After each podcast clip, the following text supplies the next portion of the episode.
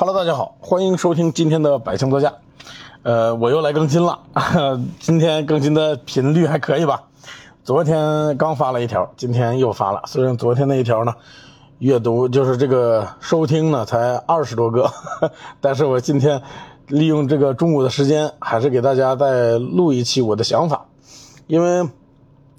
呃，看这些标题啊，大家应该看到了，说就是说你的新车在到你手上之前，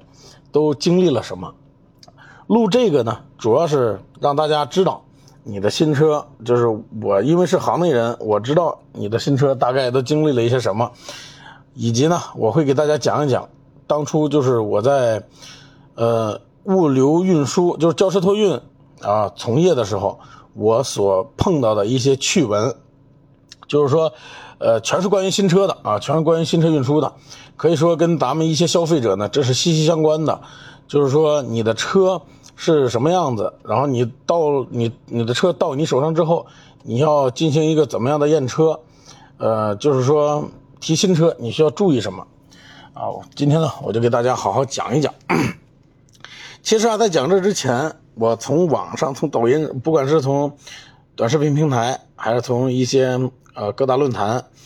都看到了一些关于自动挡停车的一些教学啊，就是说他呢告诉你说。你的车不能从 D 档直接挂入 P 档，就是说你的车在停车的时候不允许从 D 档挂入直接挂入 P 档，啊，你应该，呃，先把车停稳，然后把车，呃，挂到 N 档，然后松开刹车，拉上手刹，然后再挂入 P 档。他的解释是呢，说这个 P 档呢有一个在发动机内部有一个大钩子啊，它是锁止，能把车达到一个锁止的状态，呃。你如果呢从低档直接推入 P 档，这个钩子对你的发动机变速箱冲击会非常大，影响发动机跟变速箱的使用寿命。我看到这里我都想笑，你知道吧？这简直就是扯淡，对吧？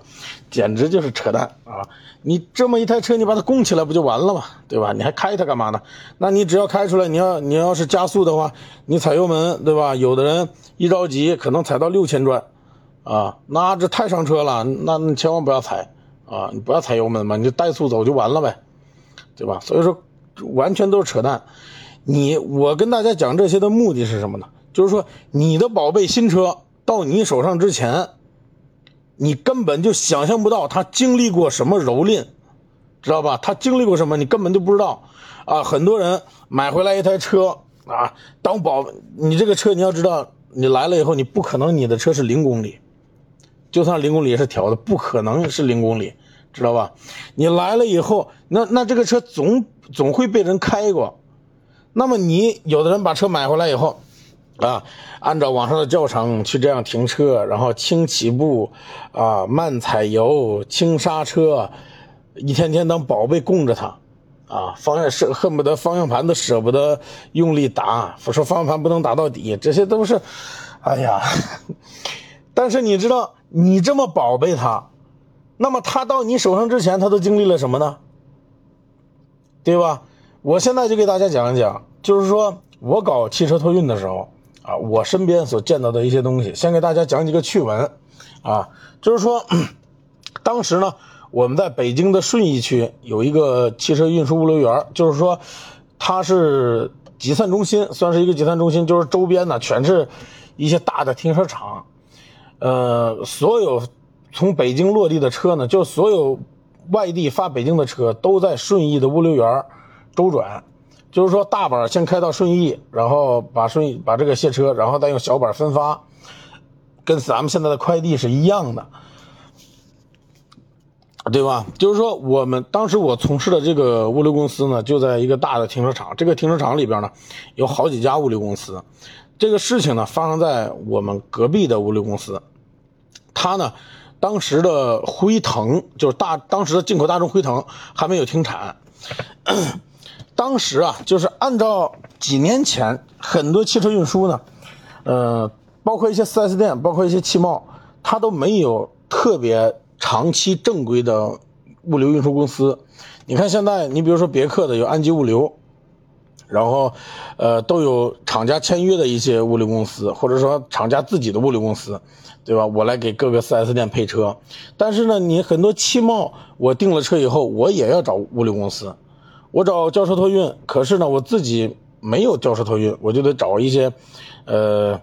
大大小小的市面上的一些对外开放的轿车托运公司，让他们来帮我运车。比如说从郑州发到北京，对吧？在这个过程当中呢，几年前的物流公司是特别不正规的，而且几年前呢，在咱们的一些城市当中啊，它也就是说交通法规也没有那么完善，就是说没有没有上牌的车也可以到路上去跑。当然这是几年前，现在呢基本上没有这种现象了。那么咱们接着讲这个辉腾的事件啊，就是说呀，当时呃我们隔壁这家物流公司呢接到了一个从北京啊从这个。对，从北京提车发往山西的一辆辉腾，呃，正常呢，给报完价以后，他们去提车，提车的时候呢，这个提车司机啊，他是以地跑的方式提车，但是他收的费用呢是小板的费用，这样他中间能够多赚钱。我不知道这样说大家能不能明白？呃，他收了人家的费用以后呢，他就去帮人提车了去了，但是他并没有开自己的小板车。他只是打了一个车，直接就去了，到这个进口大众店里边啊，呃，押完车打款，打完款没问题，好把车提走。他在提车的过程当中呢，由于他从来没有开过辉腾，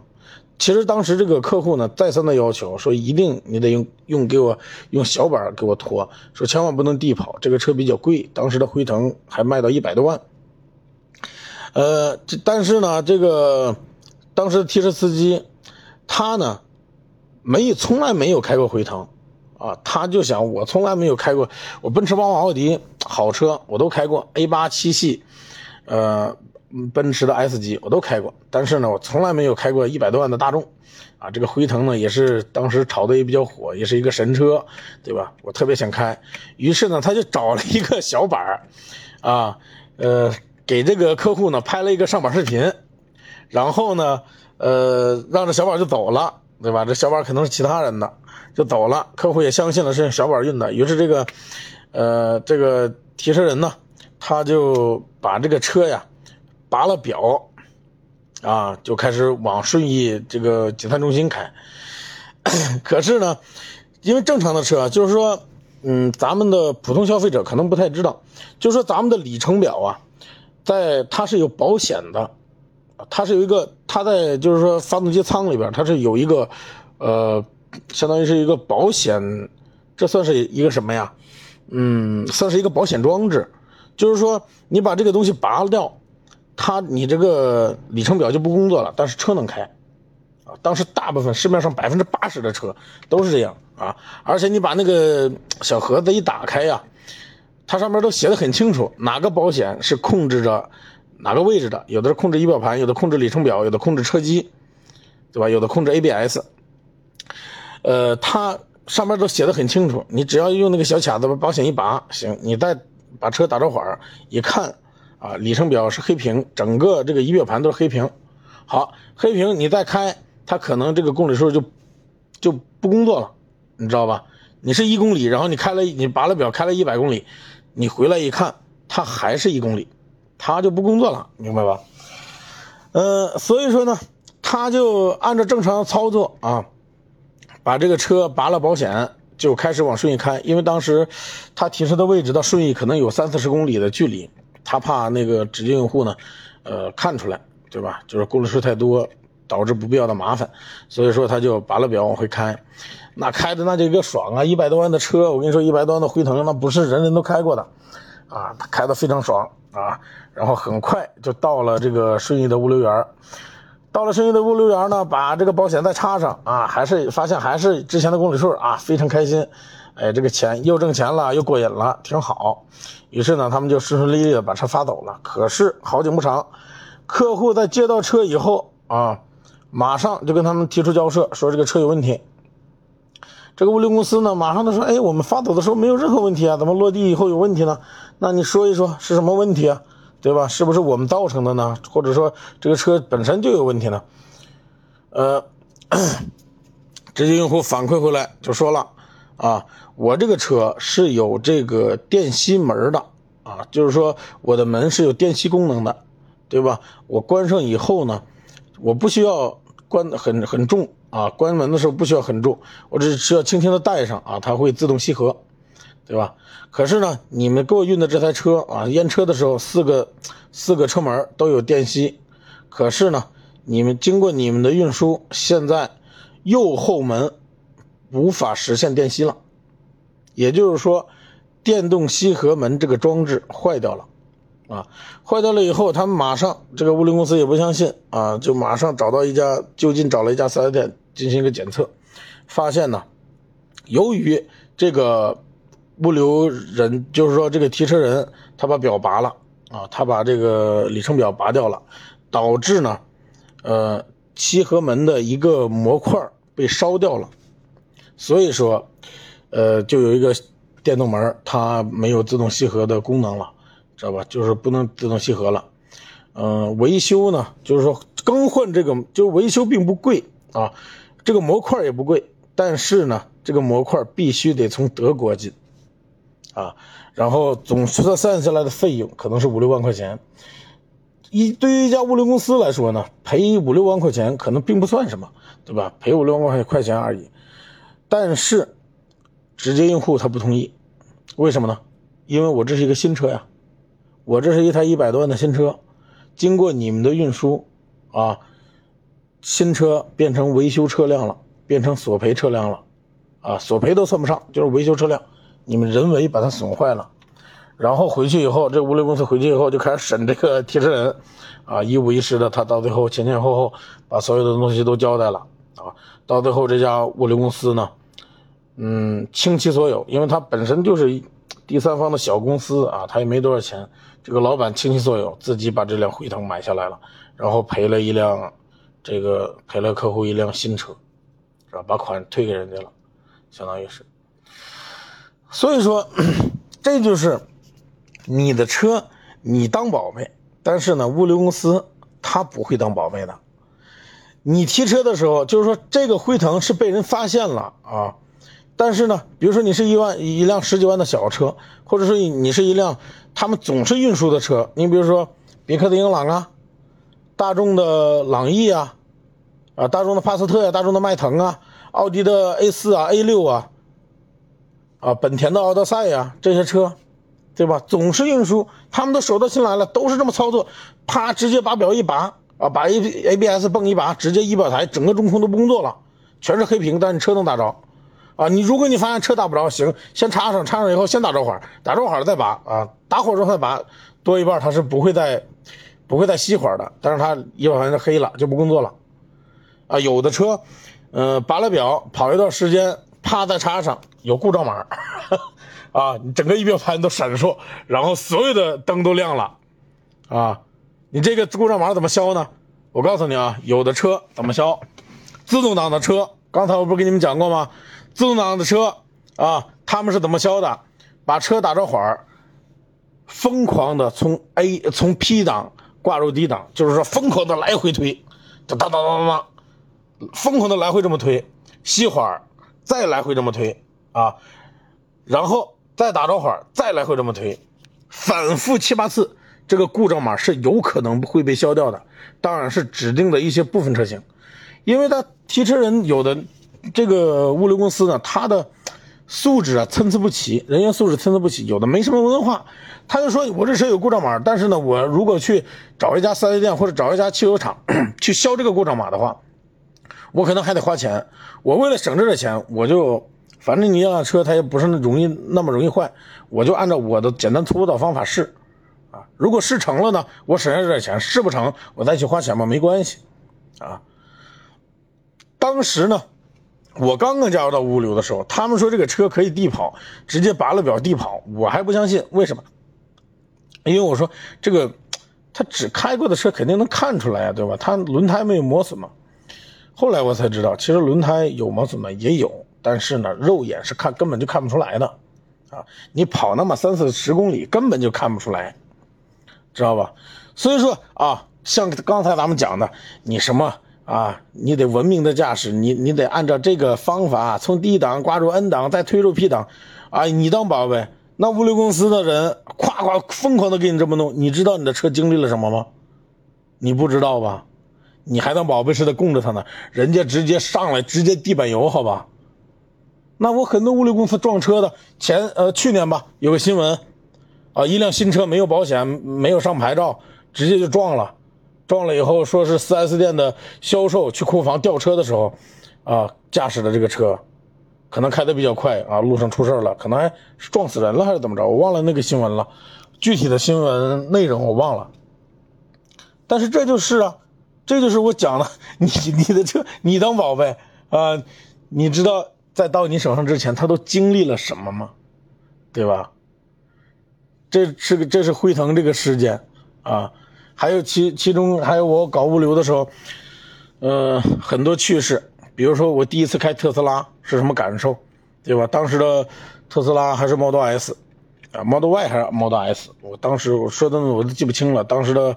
这个特斯拉没有现在那么火，更没有国产啊，上海电厂那更太遥远了。刚上，当时的那个特斯拉还八十多万呢，最便宜的八十多万。知道吧？当时按照让我们小板去拖，但是呢，我们那个停车场就是说我需要把这个车开到对面的停车场，虽然直线距离很近，但是我出来右转我得掉头，这样大概就要驾驶两三公里。当时我开这个车，哎呀，当时我就感觉，因为我从来没在网上看过特斯拉的数据啊，然后我们一点都不都不夸张啊，因为它那个门把手是是自动的。我那个拿到钥匙以后啊，他的钥匙也是一个小车的造型。我拿到钥匙以后怎么上车我都不知道，这一点都不夸张，知道吧？后来我才知道啊，原来它是这个门把手是自动的，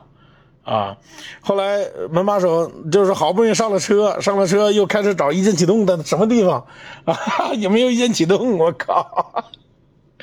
啊，然后 好不容易开走了。开到了刚开始路比较破啊，刚出门时候路比较破，我就开得非常慢，我恐怕给人磕了把这车。然后啊，开得非常慢，一出门我说那个反正电动车嘛，也没有，它肯定性能也不咋地啊。当时我就想，我就轻轻踩了一脚，哇塞，我踩的这一脚，我告诉你，踩的也是有点重，但是呢，刷新了我对电动车的认知。啊，那个推背感，那个源源不断的动力，我跟你讲，就跟，就跟什么似的，它的动力那是随叫随到的，它跟燃油车这个感觉，它是燃油车给不了你的。其实我现在特别能理解为什么特斯拉那么口碑那么差，对吧？啊，刹车失灵啊，各个各个事件呢，啊，还是那么多人的买。我我其实我挺理解他们，因为那驾驶感受就是说你没开过啊。其实你要是没开过，你永远都理解不了他们。但是你只要开过一次，你马上就能理解，因为那个动力简直是太香了。它是随叫，你要知道它是随叫随到的，它不像，呃，你的这个燃油车啊，你传动比再高，就是说你你性能再好，排量再大的燃油车，你踩下油门那一瞬间，它动力是给不到你的，因为它要传递到变速箱，变速箱要传递到轮胎，对吧？它有一个过程。但是电车就不一样了，你踩下电门，啊，它的动力马上就有。你松开电门，因为它有动力回收装置嘛，你松开电门，马上它就自相当于自带一点刹车，对吧？你你松开电门，马上就会，这这个速度就会恢复，啊，你踩下去，马上就会给你推背，哎呀，那种感觉，我跟你讲，我不知道该怎么跟你们形容，我表达能力其实也比较差。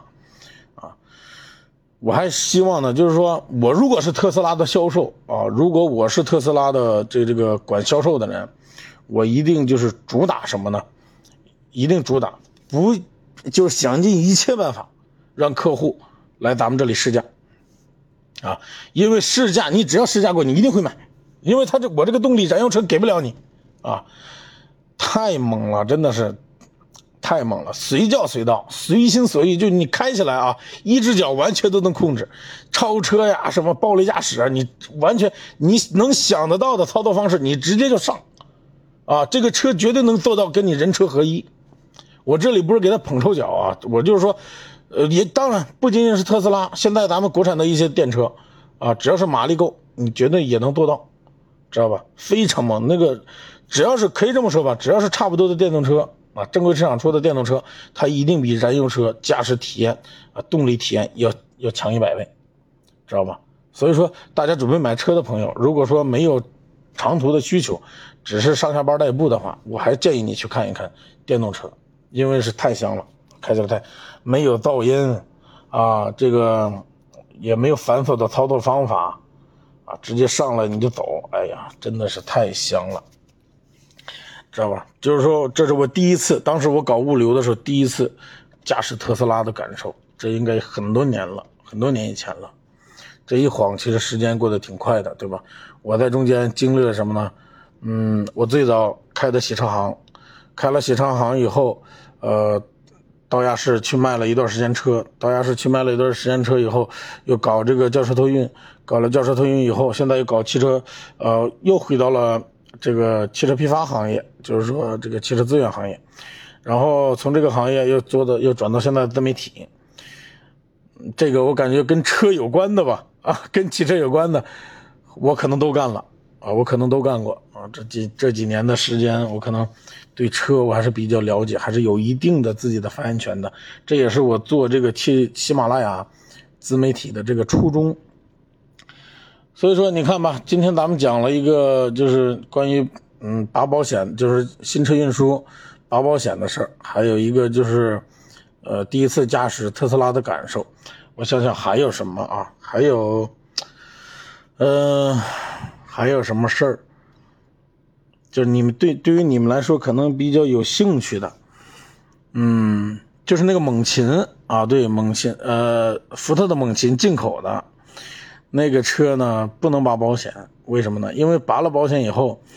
它的空调是失去控制的状态，啊，无论夏天多热，它的空调是自动。啊，温度开到最大，风量开到最大，然后雨刮器不能关，关不了，知道吧？你拔了保险，它就这个样子，它就雨刷器开始工作，空调开始工作。那我跟你讲，你把所有的窗户都打开，夏天能热死个人呢！哎呀，所以说不能拔表，知道吧？啊，我突然还想起来一个，就是说呀，咱们在提新车的时候，你无论是从 4S 店，还是从这个汽贸手上提。其实你除了要把车的外观呐、内饰啊都把它好好看一看之外，呃，最容易让被大家忽略的一个就是你的你的车的备胎还有随车工具，啊，呃，我通过就是说我做物流，因为我做轿车托运，当时我跟你讲，大概率会发生的一件事是什么？你比如说有的车，啊，就比如说运一批朗逸，结果呢，我们在运输的过程当中啊，有一个。验车员有一个驾驶员呢，他验车没验好，这个车呢随车工具没有，但是他没有记录在案，呃，导致呢给客户交车的时候，人家提出来说我这个为什么没有提车没有随车工具啊？这怎么办呢？这个时候我 物流公司的通常做法啊，大概率的会从其他客户的朗逸上拿一套随车工具，先给客这个客户交付掉。然后下一个客户呢，如果再提出来，再从其他客户的朗逸上再给他往往回倒，他总总会欠着一个随车工具，呃，可是呢，欠着随车工具，他总不能总欠着吧？他总这么欠来欠去的。我刚我跟你说啊，他就这么总欠着，欠来欠去就欠没了。为什么呢？因为有一些客户啊，他非常的，